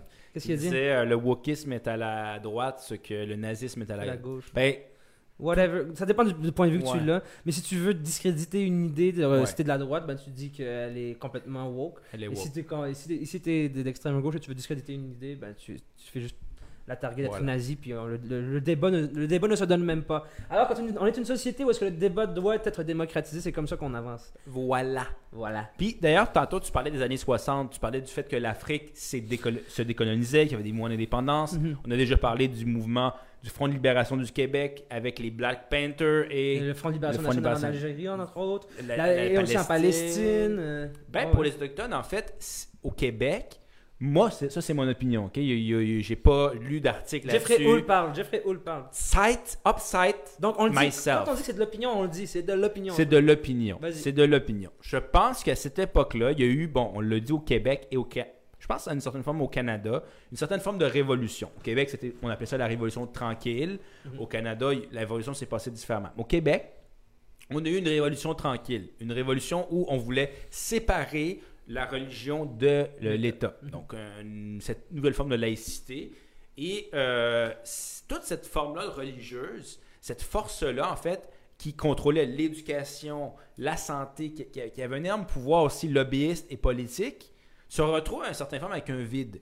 Et moi, ça c'est mon opinion. hein. Après, Opsite, j'ai l'impression que ce vide-là, le gouvernement canadien-québécois le comblait en disant, ben garde, nous, on veut régler un problème, c'est-à-dire assimiler. Puis on- là, on n'est pas d'accord, hein, c'est vraiment... Oui, oui. on- on- mais le gouvernement canadien à l'époque voulait probablement assimiler les populations autochtones pour justement ne plus avoir de, de, de, partage de territoire, on pourrait dire. Ben, on on l'a déjà dit quand on a parlé ici, euh, de, de l'immigration asiatique au Canada. On- on- à cette époque-là, on était fiers de dire on veut un Canada uni et blanc. Point. Voilà. Donc, euh, ça donne un peu le ton, tu sais. Et donc, je pense que euh, avec ça, les, euh, les, les, le- les gouvernements ont dit ben on va donner justement on va, cette responsabilité-là aux personnes, de- les, les différentes missions catholiques et autres religieuses de s'occuper de l'assimilation d'Autochtones. Donc, ça faisait un certain sens. Il y avait un vide à combler pour les missions religieuses. Et on a dit bon, ben on veut régler un problème. Selon, selon ces gens de l'époque-là, on va leur confier l'assimilation des peuples autochtones Mhm. à la culture occidentale. Mhm. Et donc, on comble un vide et on règle un problème. Donc, c'est là où est apparu justement les pensionnats autochtones. Ça, c'est mon opinion. Je ne sais pas si, il y a, il y a une, si scientifiquement c'est prouvé derrière. Non, mais ça se tient, en fait. C'est comme, c'est comme ça que moi, je l'ai compris aussi, totalement. Puis, euh, ça me sonne beaucoup de, de- de petites clochettes. Euh, ding, ding, ding. Euh, j'ai regardé, j'ai regardé tout à l'heure une, une entrevue de Céline Galipo. Oui. Une, une dame, une, une journaliste que je respecte énormément. Oui, oui. D'ailleurs, j'adorerais la rencontrer un jour, cette dame-là. Bref.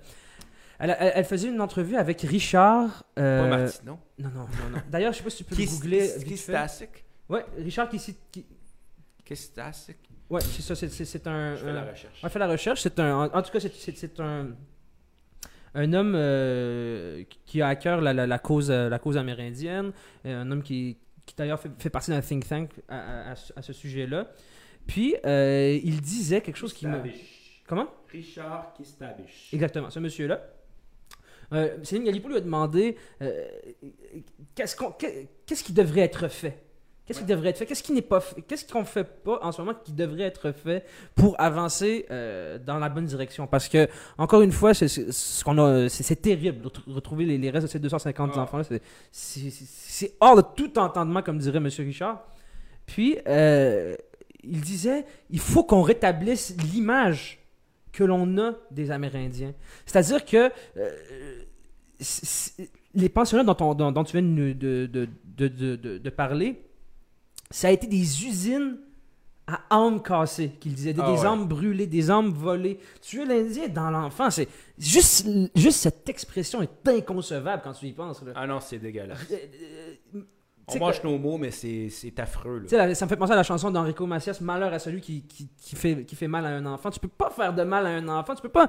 Ah. C'est hors de tout entendement que, que, que- que de s'attaquer à un enfant. Bref, ce qui s'est passé là, c'était des usines à, à, à, à, à, à âme brisée, dans le sens où est-ce que c'est c'est les, les, les gens qui renaient ça, les, que ce soit les sœurs ou les, ou les frères catholiques, ou, ou religieux, bref, parce qu'au Québec c'est catholique, mais bref, ailleurs- au Canada ça ne l'était pas.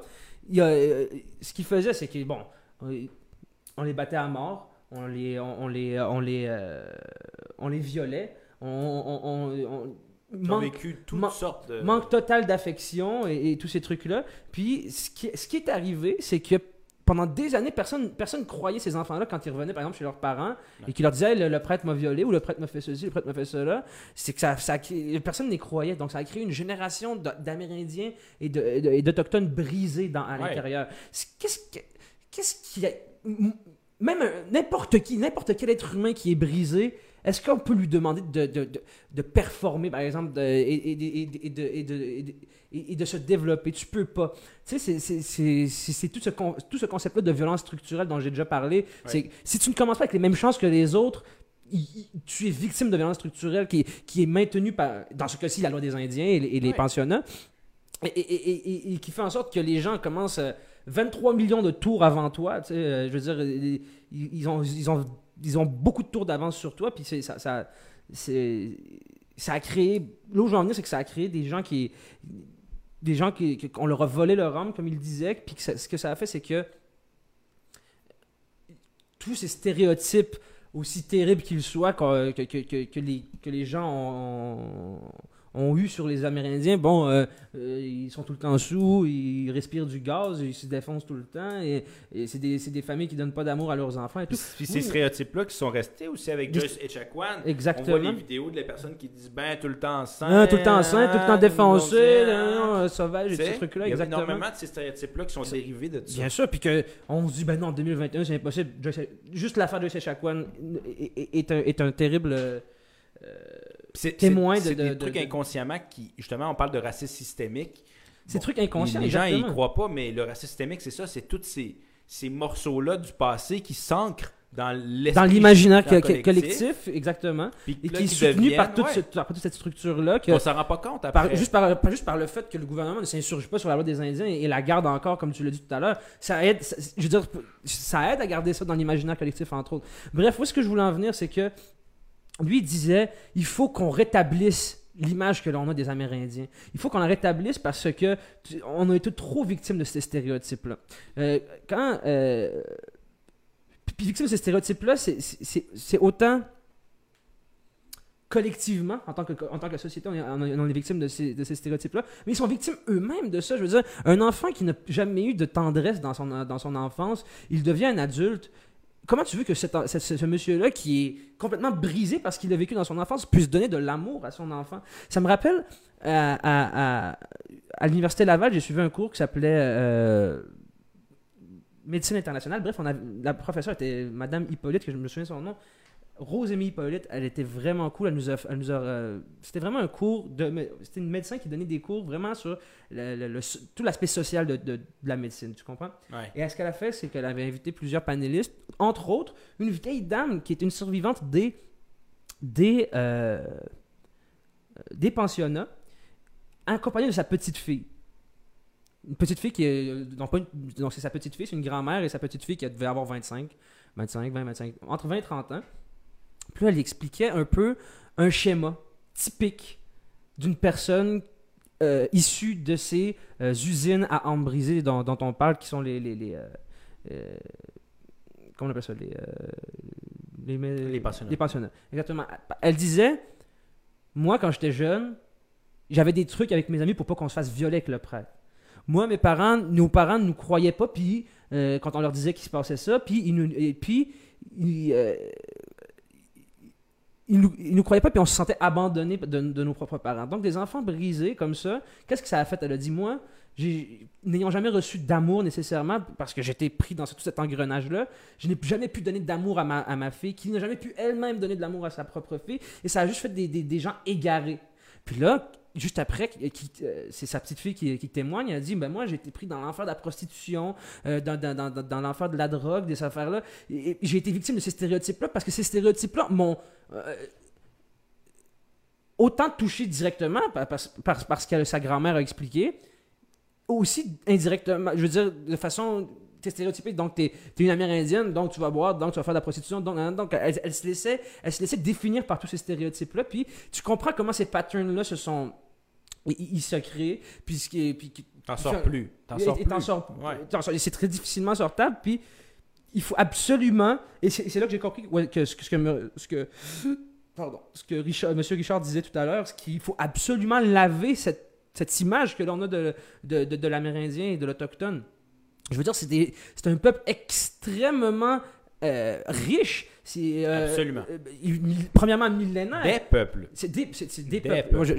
c'est parce que, ouais, je viens de faire une faute monumentale qui est de, de faire de- des Amérindiens et des Autochtones de l'Amérique un tout monolithique. C'est Oui, pas ça, C'est pas vrai. C'est pas vrai, Oh, ouais. Donc, bon, je parle de façon générale. Ils ont Oui. tous une, ils ont, ils ont, ils ont Ils tous vécus. Ils sont... Ouais. ils ont, ils ont tous une culture millénaire, une culture Ouais. riche. Ils, vivent en harmonie avec le, avec, avec le, le- le- le- le- le- l'environnement, euh, euh, l'environnement ca- nord-américain. Je veux dire, ils connaissent, ils, ils- savaient vivre à- en totale autarcie avec ce, ce- ce- euh, avec, avec leur euh, leur espace géographique. Donc, ils, ils, ils ont, ils, ont, ils avaient beaucoup de connaissances que l'on a totalement. Autarcie par rapport à l'Europe. Et le reste du monde. Oui, parce oui. qu'il y avait des échanges avec tout le, Oui, le non, mais on microcosme nord-américain. Ouais, dire, les, les sociétés amérindiennes vivaient en autarcie entre elles-mêmes, puis ça, ça marchait leur affaire. Puis on a juste voulu le- les amputer de ce passé-là riche. Et, et- et quand tu sais pas d'où tu viens, tu as de la misère à savoir où tu vas. Tout à fait. Donc, à fait. euh, Puis là, la, la question où on se pose, c'est qu'on fait quoi maintenant, tu sais? Puis, tu sais, on peut bien... Tu sais, les excuses, c'est facile, tu sais. Je pense que... Puis, puis oui, sont, ils sont justifiables. On, pourrait, on peut s'excuser des choses qui sont passées dans le passé, mais on ne peut pas effacer le passé. Mhm. Je pense que si on veut l'effacer, euh, au contraire, on fait une erreur. Je pense qu'on doit, tu l'as dit, devoir de mémoire, on doit apprendre du passé et on doit se dire comment je prends ce passé-là, que je m'en sers pour avancer? Mhm. Puis tu sais, je pense à un exemple. Euh, y avait, euh, on parlait des statuts, tout- le, retirer des statuts dans l'espace public de personnages qui ont été euh, considérés comme étant à, cheval au niveau éthique dans le passé. Donc, par exemple, des Johnny McDonald au Canada qui, bon, c'était l'époque justement de, l'assimilation autochtone ou d'autres personnages qui ont, disons, un- un- une feuille de route qui est mitigée au niveau, des, au niveau social et éthique. Mais je pense aussi, par exemple, il y avait un. Je me rappelle, c'est un anthropologue ou, en tout cas, une personne qui disait, ou un historien qui disait, tu sais, il y avait eu un massacre en France et ce qu'on avait fait, c'est qu'on avait mis un monument par la suite où on voyait le nom de chaque personne qui euh, ont été massacrés ce jour-là. Mhm. Et oui, c'est fâchant. Oui, ça. Oui, c'est poignant de voir ça. Je suis d'accord qu'on ne veut jamais déterrer des, des, des, des histoires je- qui sont traumatisantes. Ça, ça choque, ça Le nous linge sale d'une société, là, le linge sale d'une société. Mais je pense que ce bouleversement-là est nécessaire s'il est bien fait, s'il est, il est fait avec une manière qu'il est, il est pour but de dire, tu sais, moi, quand j'étais au secondaire puis au cégep, on m'a jamais appris toutes ces histoires-là, puis j'aurais aimé ça savoir. Mhm. Parce que ma relation avec les Premières Nations, avec les gens que je côtoie des Premières Nations, ma vision des choses, ma vision du monde, ma vision du Canada, ma vision de moi-même, ça aurait été changé, mais aurait été aussi plus réaliste. Elle aurait été ce qu'elle devrait être, c'est-à-dire une vision qui est objective et juste de ce que ce qu'on est, ce qu'on devrait être. Mhm. Puis j'ai pas eu cette chance-là. Moi, moi, ce qu'on me dit dans les livres, c'est qu'il y avait des, il y avait, trop- il y avait des gens qui étaient supposés être des héros, puis qu'ils ont conquis le territoire, puis que, ils- on était les meilleurs ou on était les meilleurs travailleurs du monde.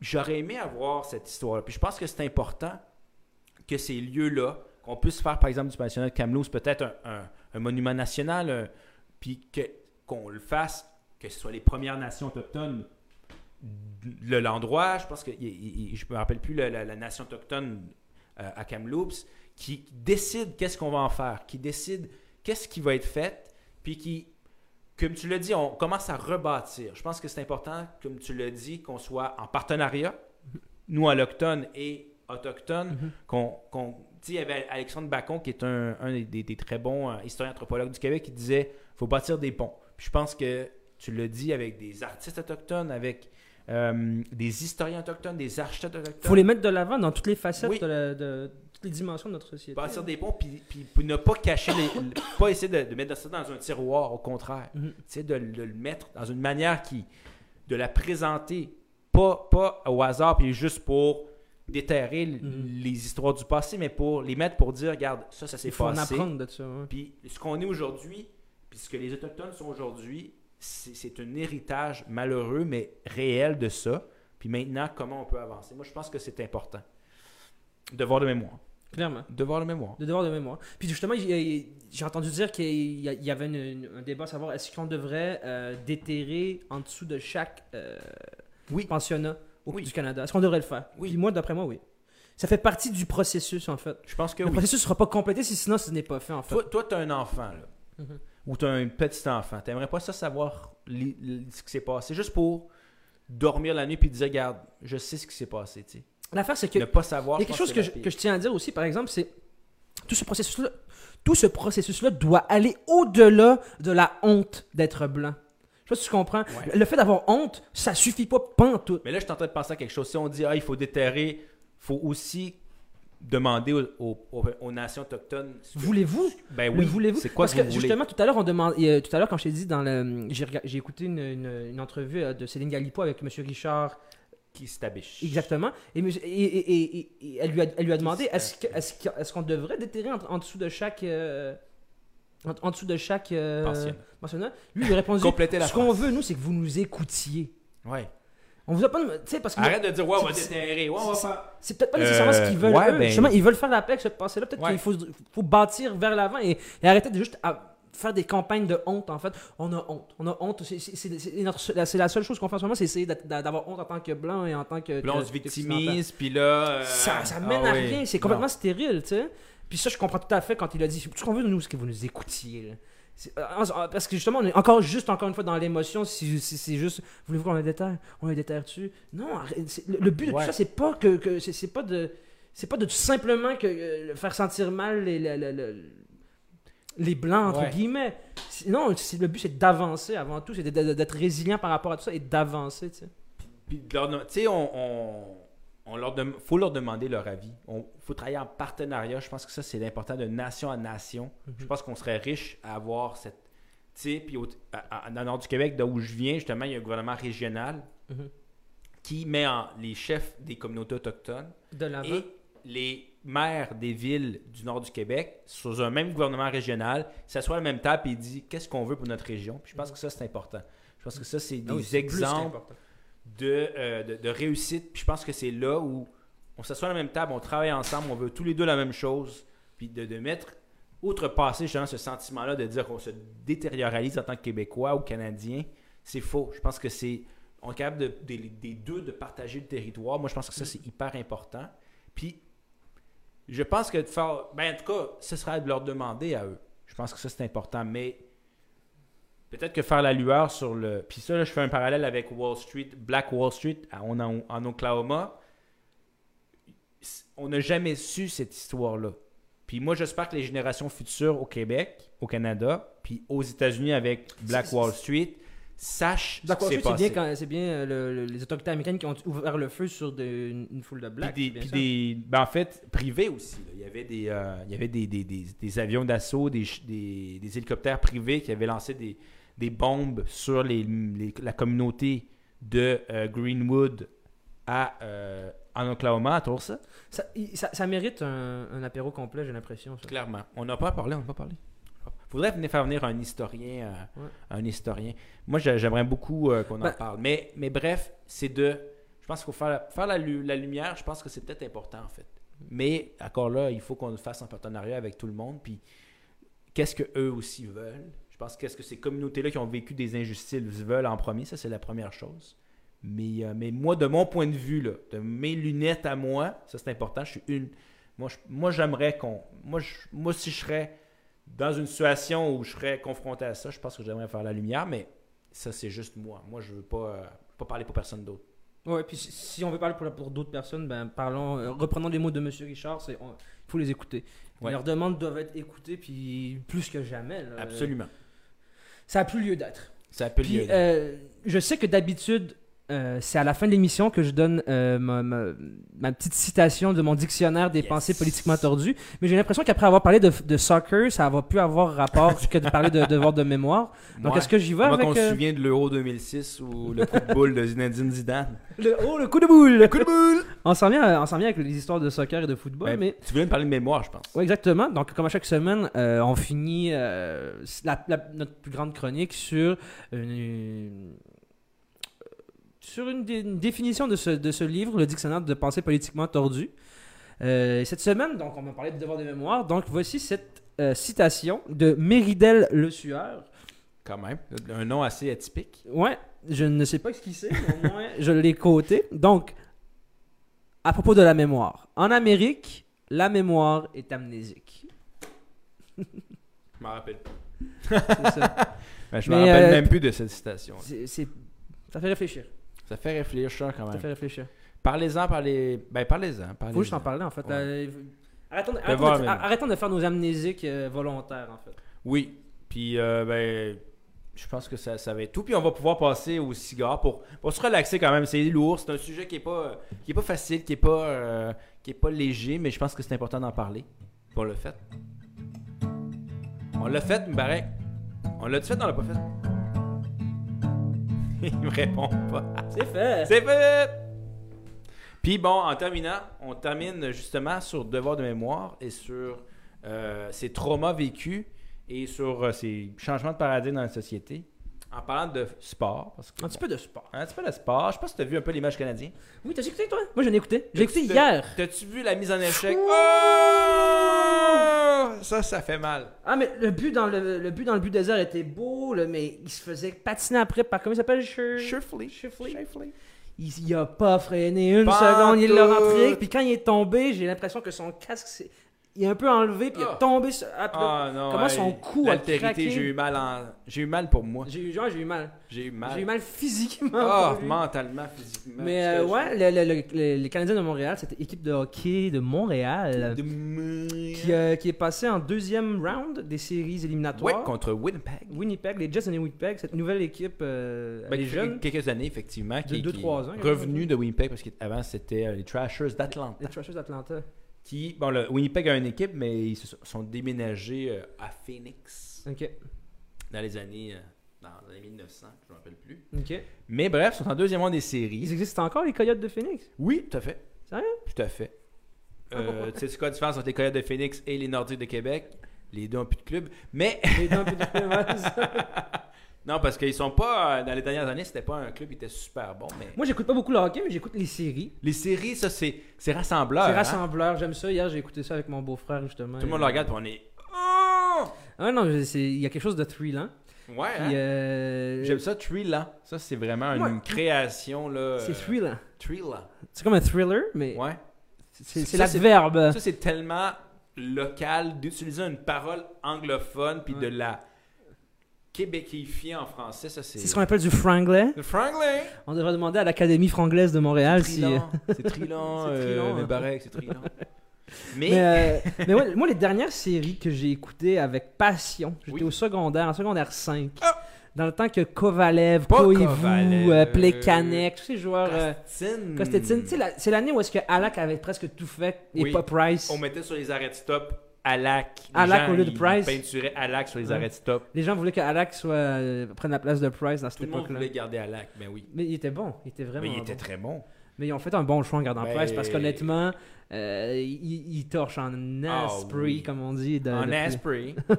depuis, le, depuis le début des, sé- des séries. Dans, Oui. dans ce qui paraît, c'est grâce à lui qu'ils ont passé en deuxième round parce que Ben, clairement. j'ai regardé euh, justement ce match-là que- qu'ils ont fait passer en deuxième round.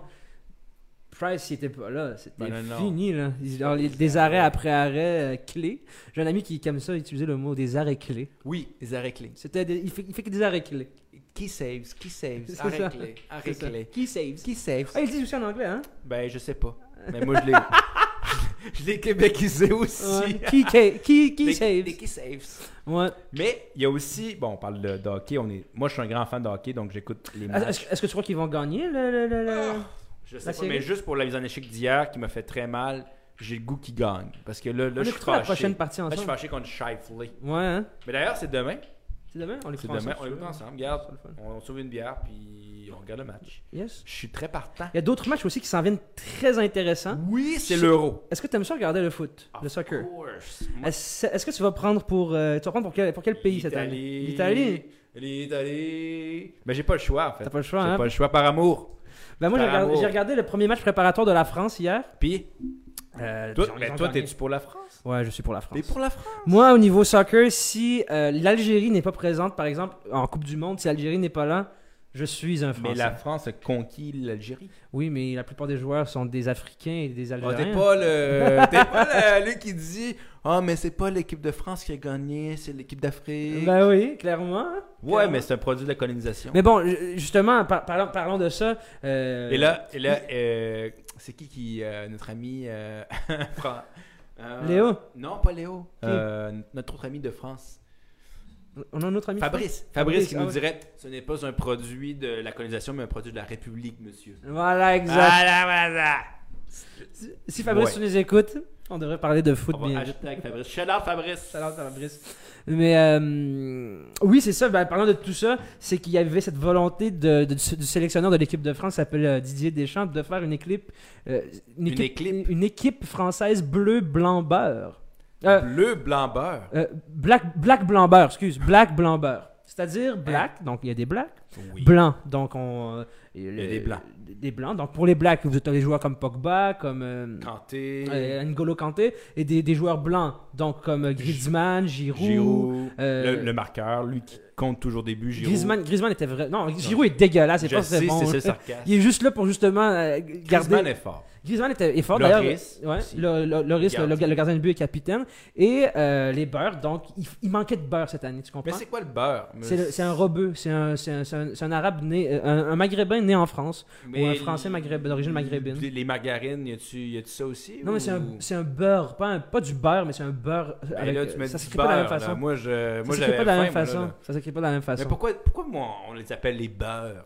Les beurres, c'est les, c'est les- c'est les- c'est les- parce que la- le- durant longtemps, le Maghreb a été une colonie française. Donc, Ouais. ce sont les Maghrébins d'origine d'Afrique du Nord. Ce sont les Français d'origine d'Afrique du Nord. Donc, euh, ils sont très français, mais très, très attachés aussi à, à- à leur africanité du Nord. Mais moi, moi ça m'a moi, ça m'a un peu. euh, euh, euh, ch- pas choqué, mais j'étais j'étais pas capable de comprendre ça. Les, quand que j'étais en France, ou avec des Français qui me disaient Ah, les rebeux, les rebeux. Je moi, je trouvais ça péjoratif. Oui, c'est ben, très je- péjoratif je à, extérieur, à- je à- extérieur. à- à mes yeux aussi, c'est très péjoratif parce que je suis considéré comme un rebeu aussi parce que Mais je les suis gens- un maghrébin vivant ailleurs, ailleurs que- que- qu'en Algérie. Mais les gens, les, les gens d'origine arabe maghrébin en France ne voyaient pas du tout comme une insulte. Au contraire, moi, je suis un rebeu. Ouais, C'était pas, le voyais pas négativement, mais moi, je le voyais comme, ben oui, ils s'appellent des. Pourquoi c'est des rebeux C'est des J'en reviens, j'en reviens à tout ce que je disais tout à l'heure sur ce- cette volonté de réassimisation des Français. C'est-à-dire que tout cette- ce, ce sentiment français, c'est totalement effrité. Les gens ne se disent plus français, les gens se disent beurre, black. Euh, bon, les, les- Français, les. Français, français. Oui, les, gens, les gens vont beaucoup plus s'identifier à d'où est-ce que leurs parents viennent, par exemple, qu'à la France elle-même. Mais ça, c'est un- tout un autre débat. Revenons au soccer. Mais mais il y a des, aussi il y a des Renois, donc noirs, des Ouais. Arabes, donc rebeux, il y a des des Les Caucasiens. les Caucasiens, les Yécoca. Je viens de l'inventer, celle-là. Ouais, c'est pas- c'est crissement pas bon. Non, hein?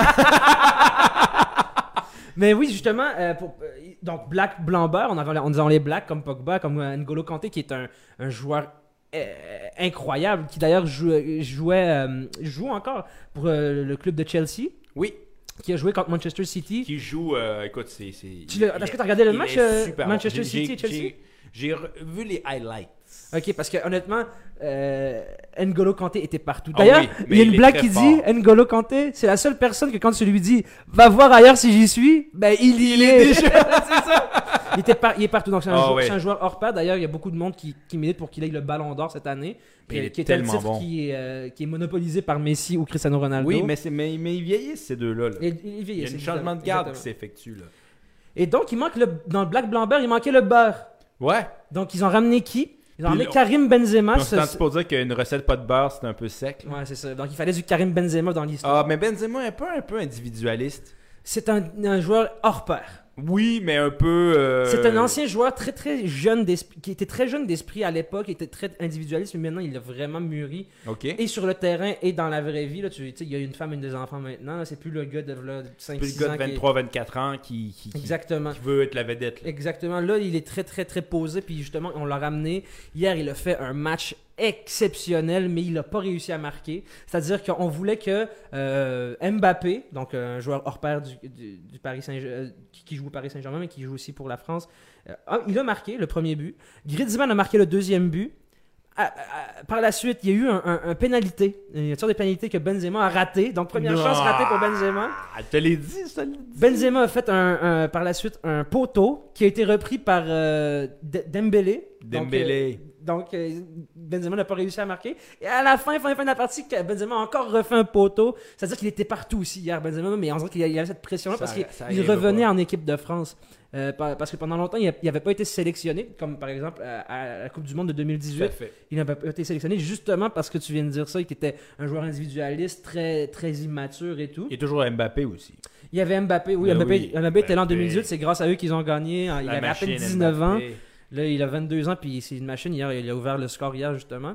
Ils ont joué contre le pays de Galles, qui. euh, Ce sera des grosses séries. Moi, moi, je, moi je le dis, là, mon, mon objectif, c'est d'aller dans le quartier Petite Italie où je demeuré. Ah ouais. D'aller dans un bar, là, tu sais, le vrai bar. Ah ouais, ouais. Les bars ici, vert, blanc, Sérieusement, si l'Italie joue contre la France, ça va être insane. Ben, on, on va voir le match, toi puis moi. Puis certain, toi, t'es, toi, t'es les bleus, puis moi, je suis les verts. Ah ouais, c'est certain, certain. Moi, je suis très très bleu. Là. Italie. Zidane a joué pour les Bleus, donc euh, je sais pas, il y a quelque chose de qui me, Ah ouais, lie à le coup de boule. Le coup de boule. Ça me lie beaucoup à cet homme-là.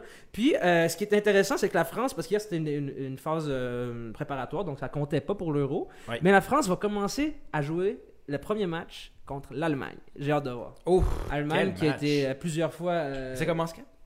euh, ça commence le 11 ou 12, quelque chose comme ça. 11 juin. hein? Ouais, mais la France joue le 15, quelque chose comme ça. OK. De Donc, 14. si vous voulez suivre, mi- mi-juin, finissez de travailler, vous allez voir les matchs. Moi, je- moi, je, moi, je suis un grand fan de Ah ouais. Tout ce qui Coupe du Monde, de, de Tout- tout- ces tout- les- les- non, la Coupe Ouais. Stanley, la Coupe du Monde, Ouais. le Super Bowl, l'Euro. C'est c'est vraiment des événements. Même les Jeux Olympiques, surtout d'été pour moi, j'adore les Jeux Olympiques Ah d'été. oui. Même les Jeux Olympiques d'hiver, je me souviens quand c'était à Toronto en 2009 Vancouver, ou 10, avec- Vancouver. à Vancouver, excuse. 2010. En 2010, c'était quelque Non, chose non, de... il n'y a rien qui se passe à Toronto. Il n'y a aucune Coupe Non. Stanley. Il y a rien, non. Il y a juste des sièges sociaux là-bas, rien d'autre. Mais oui, c'est ça, c'est c'est- il y a quelque chose de très rassembleur et thrillant pour réutiliser cet adjectif-là. Thrillant. Donc, ouais. Ben, allez voir, euh, allez regarder les, les matchs soccer. En tout cas, nous, on, on y sera certainement. Allez Certain. l'Italie. Donc, euh, c'est pas Let's- COVID. Mais Allez les bleus. Allez, Allez les verts, allez les verts, blancs et rouges. Allez les tifosi. Hmm. Donc, euh, ce serait intéressant. Et pour terminer notre section sport, c'est rare qu'on qu'on en parle de sport, mais, Let's go, mais j'adore tennis. Je t'écoute. Naomi Osaka, qui est l'une des meilleures joueuses au monde de tennis féminin, s'est retirée de Roland Garros, en fait parce que euh, les, euh, les organisateurs du tournoi de Roland Garros lui disaient tu dois absolument répondre aux questions des journalistes. Et elle se disait je ne suis pas prête. Euh, mentalement, je, je- me, sens, je me sens pas prête. Je vais devoir me désister des questions des journalistes.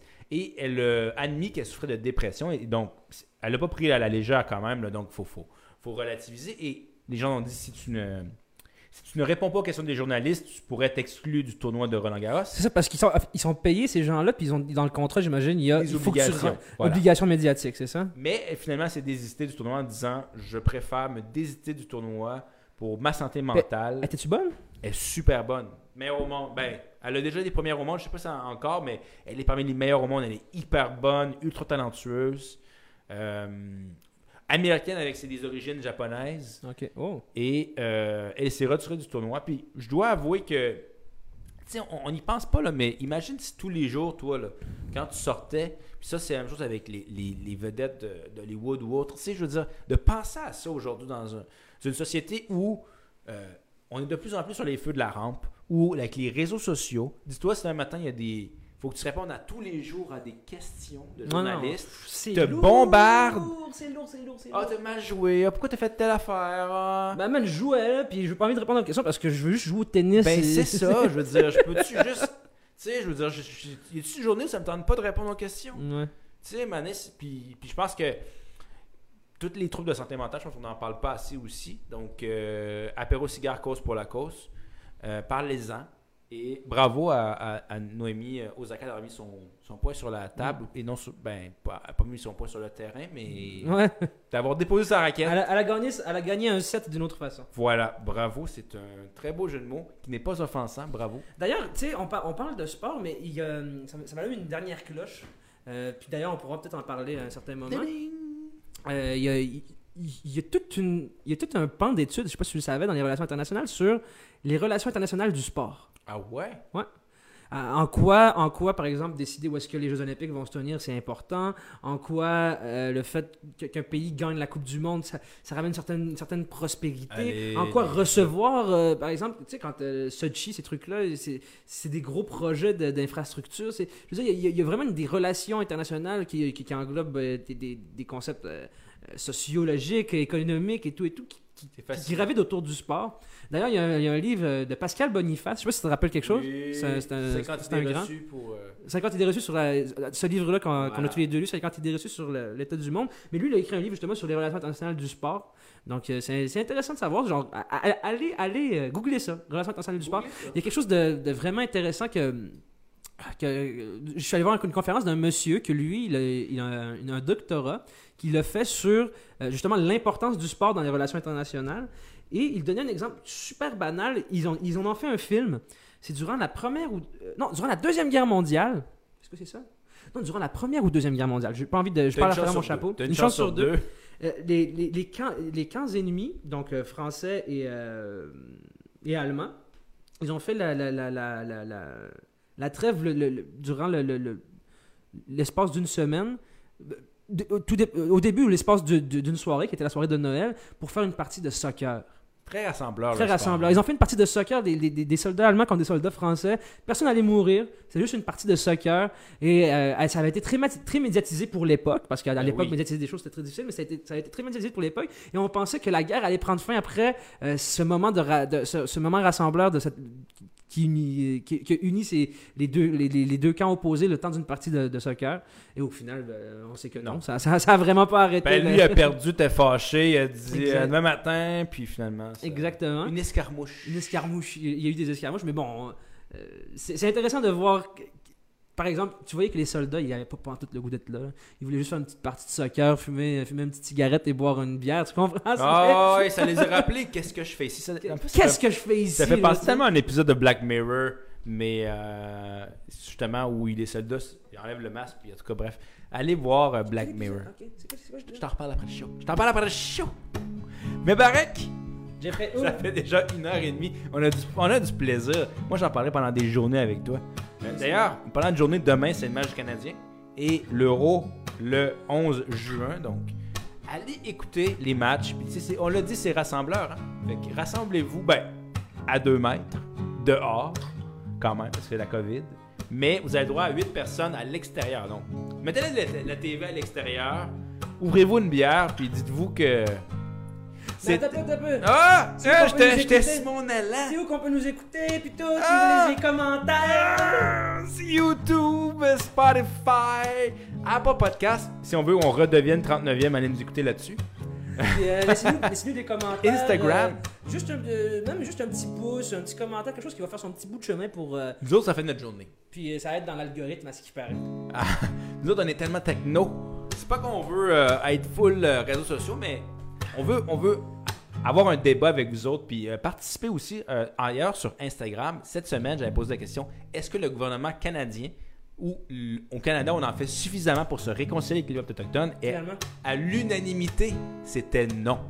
100% des personnes 100% des millions de personnes qui ont répondu. étaient d'accord sur une seule chose, c'est que le gouvernement en fait pas assez. Ben, nous aussi. Nous aussi. nous aussi, la société canadienne. Autant en, en tant que société qu'in- qu'in- qu'individuel. On a un travail à faire là-dedans. On a un travail à faire, mais Barek, toi puis moi, puis toutes les autres, je pense que chaque personne met son grain de sel. Moi, je, moi, je crois pas à la top-bottom, justement, de faut que ça parte d'en haut. Moi, je pense que le politique, c'est le reflet du social. Je pense qu'il faut que ça parte d'en bas, puis ça s'en va en haut. Donc, Sur ces belles paroles. Ah! C'était vraiment sage. C'était l'apéro cigare, c'était l'apéro cigare, c'était l'apéro cigare. À la semaine prochaine, tout le monde. Merci tout le monde. C'était cool. Always, as always.